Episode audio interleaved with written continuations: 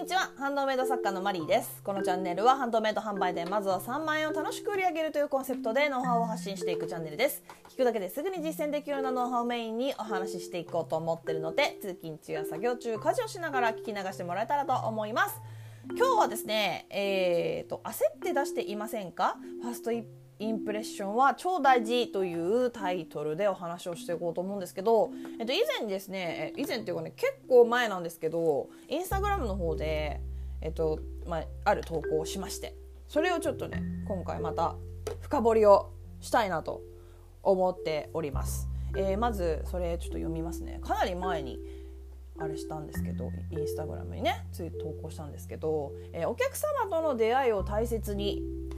ということで、えー、作品が出来上がるとすぐに販売したくなりますよね。早くお披露目したい。早くお迎えしてほしい。とドキドキしたりワクワクしますよね。でも販売ページの作り込みはしっかりやりましょう。お客様との一番最初の出会いは大切です。一番最初にい一番いい状態の販売ページを見せることで購入してもらえることはもちろんその時買わなかったとしても戻ってきてくれる可能性があります、えー、女性は特に一度でもダメと買わないとなってしまったらもうそれは覆らないのです。最初から全力の販売ページで挑みましょう。ということでこんな内容のね投稿を以前したわけなんですけどもかなり前なんですけどね。これね本当にあの最近ちょっとこのお話をしてなかったんでしようかなと思ったんですけどあのねこれねお客様と作品の初対面要はこう初めてこうなんていうのかな？携帯でこうパッと見た時に、えっと、買うか買わないかっていうのは3秒で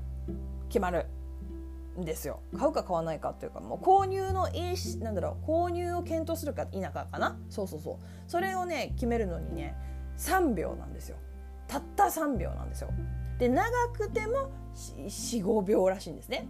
でこの間にこの3秒とかの間にその作品の魅力がこうパッとこう入ってこなければもうお客様はその作品ページから立ち去る。そもそも、えーと、ページをクリックしてくれません。例えばその、えー、ミンネとかねクリーマンとかで検索でバーってこう検索結果一覧って言った時にいろんな作品に混じって自分の作品も表示されたとしましょう。その時にお客様って、えー、上から Z の形で見るっていうんだよね。上からこう Z わかります？えー、左上から右見てで斜め横下行って右行ってでスクロールみたいな感じ。でその時に、えーと、例えば目に留まったとしても3秒の間にあこれは買わない。って決められちゃうんですよ。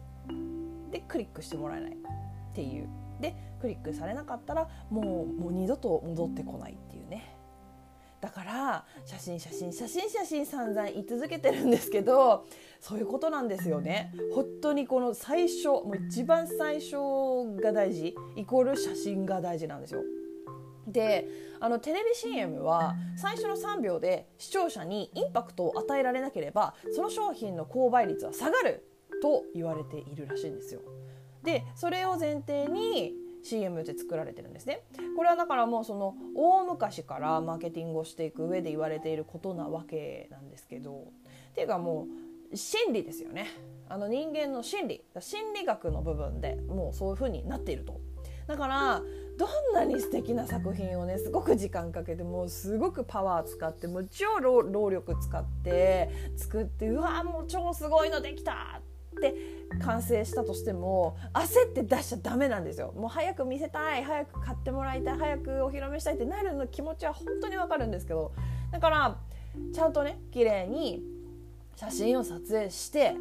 検索対策をして文章の冒頭とか作品タイトルもきちんと考えてそのお客様とのファーストインプレッションを素晴らしいものにするために3秒で「はいいらない」ってやられないためにしっかりページを作ってからお披露目しないとあのねもったいないんですよね。だってどんなにいい作品本当だったらもうその探してるお客様にバッチリな作品だったとしてもその写真が悪かったとかタイトルの付け方がちょっと変だったとかそれだけで検索対策がちゃんとされてないから見つけてもらうこともできないとかね。もうなんかそれだけでもうほんともったいなくないですか？なんか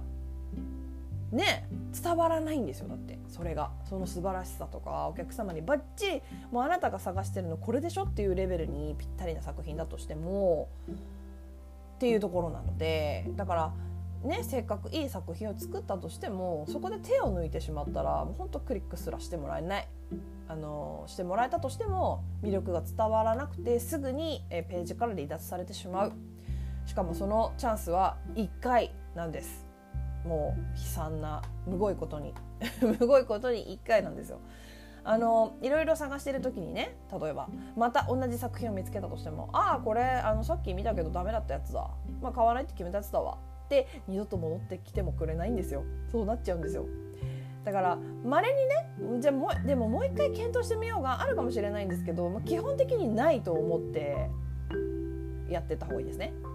このもうほんと3秒でこの作品は買わないと決めてしまったお客様とはもう永遠にお別れという 前提でもうほんと最悪なんですけどねこれね。でも皆さんも同じようにお買い物してるんですよ普段。皆さんもそうなんです。私もそうなんです。人間の心理だからこれはもうみんな同じですよね。だからやっぱりその同じ土俵で戦っていかなきゃいけないんですよ。3秒ルールで戦わないといけないというか。ね言い方があれなんですけど。ちょっと一回まとめますね。えーと、新作ができるとあのほら見て。可愛いねって可愛いでしょ？ねえねえねえってこうすぐに人に見せたくなるじゃないですか。すぐに表に出したくなると思うんですよ。あの私ももちろんそうですよ。でも一回ちょっと落ち着いて。一回ちょっと落ち着こう。その可愛い作品魅力が伝わらないとたったの3秒で見切られてしまうんですよ。それをもう絶対に忘れないでほしいんですよ。本当に。これがねあの本当に散見されるので私はハンドメイド販売の代行作成とかもやるやってるんですよあの本当もったいなくて。ね、せっかくいい作品でもねやっぱりそうこう、まあ、写真はね代行して撮ることはやれないけどせめてね販売ページのね文章とかだけでもっていうところでやらせていただいてるっていうぐらい、まあ、大事なところ販売ページ大事なところなんですよ本当に。